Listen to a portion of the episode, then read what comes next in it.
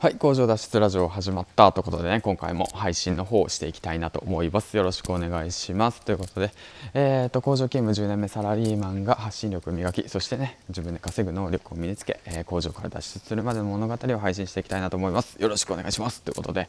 えーと、今日もめちゃめちゃ暑くなりそうですね。ということで、皆さんおかいかがお過ごしでしょうかということなんですけども、えーと、まあ、連休入ってる方は5日目ですかね。あ羨ましいですね。皆さんちゃんと、ちゃんとっていうか、まあ、楽しく過ごしてますかということでね、まあ、今日も暑くなりそうなので、えー、っとね、水分補給、あと塩分の方を補給してね、しっかりとあの体調管理だけはあの整えておきましょうということなんですけども、まあ、僕自身もね、工場で働いているので、まあ、10年間もね、えーと、塩分の方補給本当大切ですよ、うん、あの体が資本なんでねあの壊しちゃったらおしまいですからね。はいということでね、うん、まあ、今日もね、配信していきたいなと思うんですけども、えっ、ー、とですね、今回はですね、僕がやってる読書方法についてね、えっ、ー、と、ちょこっとだけ、えっ、ー、と、シェアできたらいいかなと思っております。よろしくお願いします。えっ、と、コメントの方でですね、夫婦で経済を回すラジオさんですね、はい、の方から読書方法どうやってるんですかみたいな形でね、えっ、と、あったのでコメントが、はい、えっ、と、答えしていきたいと思います。神々、神々やねん。うん。やっていきたいなと思います。えっとですね、僕自身読書はね、えっと、今年から読み始めていて、で、まあ、2019年までは一冊も読まない人間でしたね。はい。2020年になってコロナの影響が来て、で、ああ、もうこのままと、ああ、やべえわってなって、本を読み始め、学び始めましたということなんですけども、うん、で、まあ、今年に入り大体100冊以上は読んでますね。で、まあ、読むって言ってもね、基本的に僕の場合はね、あの、耳学ですね、オーディブルだとか、あとは、そうですね、えーと、オーディオブックだとかそういったものを利用してやっているわけなんですけど、まあ、僕自身ね紙の本も大好きで,、うん、で紙の本の読み方としてはね、えーと、どうだろうな、えーと、まずはね、まあ、3, つ3つぐらいポイントがあるかな、うん、1つ目っていうのがその、えー、と全部読まないということ。うん。で2つ目ってことは重要なところを、えー、と付箋なりね赤マーカーマーカーをするということ。で3つ目っていうのはまあ忘れることですね。はい。まあその3つなんですけども1つ目っていうのはまあ全部読みませんうんあの本をペッペットね、ペット、ペットって何や、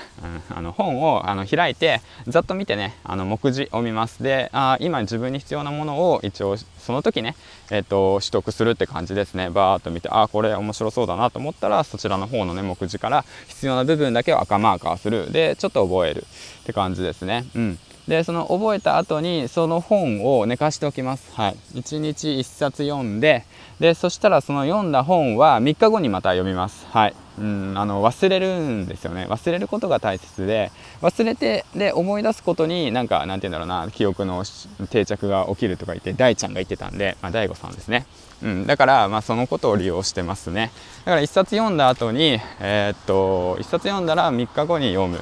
で3日後に読んだら1週間後に読む。で1週間経ったら今度1ヶ月後にまた同じ本を読むっていう形で、えーと、僕は記憶に定着させてますね。うん。